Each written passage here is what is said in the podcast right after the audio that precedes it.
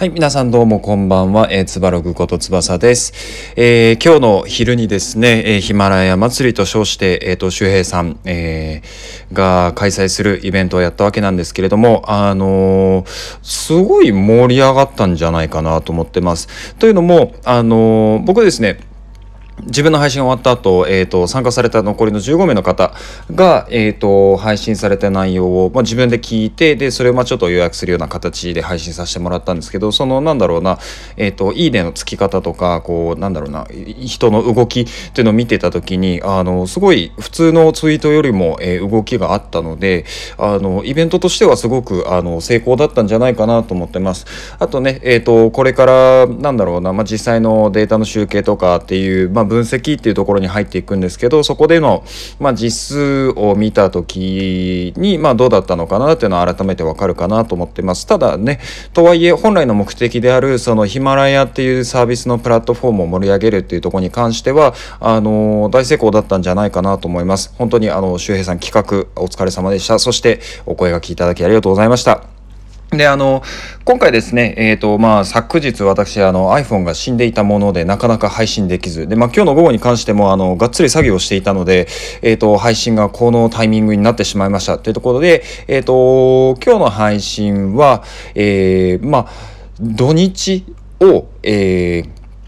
作業に当てるとものすごくこう効率が良くなりますよっていうねあのすごい当たり前な話をしようかなと思っているんですけどあの僕ですね基本的に平日あんまりこう作業確保作業のための時間を確保できないんですよ。なんでかっていうとあの、まあ、ちょっとお客さんの対応で、まあ、残業したり昼間忙しくて残業になったりとかあとまあメンバー見てたりとかっていうのがあるんで自分の作業どうしてもこう後回し後回しってなっていくんですね。でえっともうちょっと土日に関しては今までまでは結構その仕事をしてたりとかしてたんですけど今週に関してはまあヒマラヤ祭りの、えっと、録音とかもあったので、えっと、もう自分の時間を完全に確保してましたで、えっと、改めて思うのが、えっと、時間って確保しようと思えば確保できるんだなっていうところなんですよね。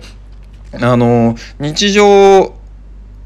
他の、まあ、本業とか他のことに追われてしまっている場合だと、あの、なんて言うんだろうな、こう、忙しい忙しいっていうふうに感じてしまって、もう自分の時間なんか確保できないって思いがちなシチュエーションを感じられてる方って多いと思うんですよね。でも、あの、ふと我に返ってみると、意外とそうでもないんだなっていうのを改めて思いました。あの、僕ですね、普段こういうマインドを持つようにはしてるんですけど、やっぱりあの、一応人間なので、あの、物事がこう積み重なってくるとねなかなかこう処理しきれなくなったりするんですよ。なのであの、まあ、ちょっとそれを振り返るあのいい土日週末だったかなと思ってます。でこと今日に関してはあの結構な量のアウトプットができたのとあとね、えーと、いいつながりっていうのができたので、えーと、すごく実のある週末だったんじゃないかなと思っています。はいえっ、ー、とまあちょっとうーん独り言みたいなあの配信になってしまったんですけれども、あの、また別の配信でね、あの、英語の、まあ、勉強法とか、あと海外移住のノウハウ、もしくはあの日常で使える、まあ、ちょっとした、えー、ハックみたいなところを、えー、引き続きお伝えできればなと思っています。はい。じゃあ今日の配信は以上です。また別の配信でお会いしましょう。またね。